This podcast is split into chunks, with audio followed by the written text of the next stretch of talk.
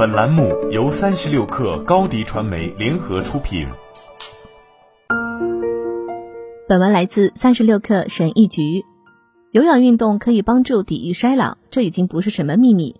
但越来越多的研究表明，游泳可能为大脑健康提供独特的促进作用。定期游泳已被证明可以改善记忆、认知功能、免疫反应和情绪。游泳还可能有助于修复压力造成的损害。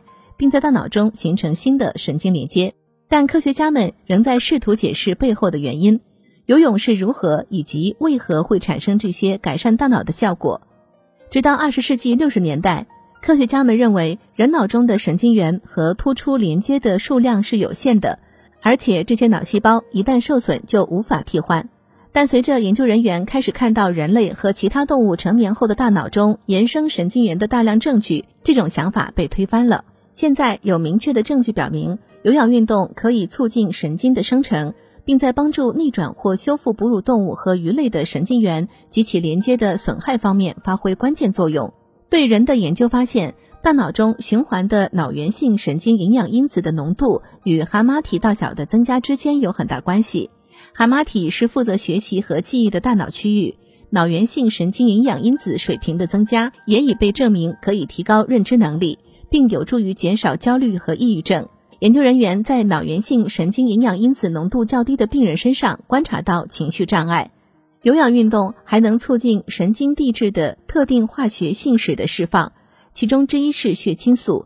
当血清素的水平提高时，已知可以减少抑郁和焦虑，并改善情绪。研究人员还不知道游泳的特殊之处可能是什么，但正越来越接近于了解真相。游泳在心血管方面的益处早已得到认可，因为游泳涉及所有的主要肌肉群，心脏必须努力工作，这增加了整个身体的血液流动，这导致了心血管的产生。这一过程称为血管生成。更大的血流量也可以导致内啡肽的大量释放。作为整个身体的天然减痛剂的荷尔蒙，这种激增带来了运动后经常出现的新快感。大多数了解游泳如何影响大脑的研究都是在大鼠身上进行的。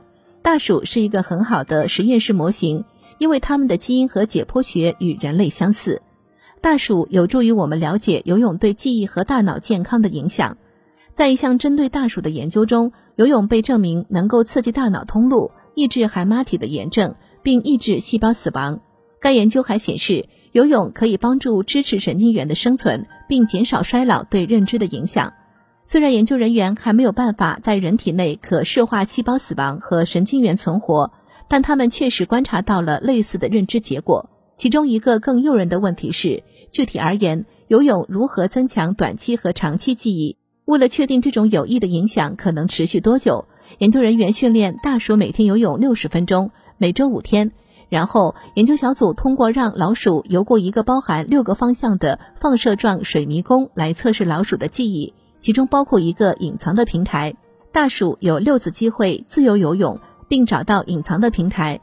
仅仅经过七天的游泳训练，研究人员就看到了短期和长期记忆的改善。这是基于大鼠每天所犯错误的减少。研究人员建议，这种认知功能的提升可以为游泳修复人类神经精神疾病造成的学习和记忆损伤提供依据。另一个研究小组最近研究了体育活动和儿童学习新词汇之间的联系。研究人员向六到十二岁的儿童教授陌生物体的名称，然后他们测试了他们在做完三种活动后识别这些单词的准确性：涂色、游泳和无氧活动，持续三分钟。他们发现，儿童在游泳后学单词的准确性要高得多，在回忆方面也是如此。这表明游泳与无氧运动相比有明显的认知上的益处。尽管该研究没有将游泳与其他有氧运动进行比较，这些发现意味着，即使是短时间的游泳，也对年轻的正在发育的大脑非常有益。所需的时间或圈数、游泳的风格以及游泳激活了哪些认知适应和路径等细节仍在研究之中。但是，神经科学家们越来越接近于将所有的线索放在一起。几个世纪以来，人们一直在寻找青春之泉，游泳可能是最接近的。好了，本期节目就是这样，下期节目我们不见不散。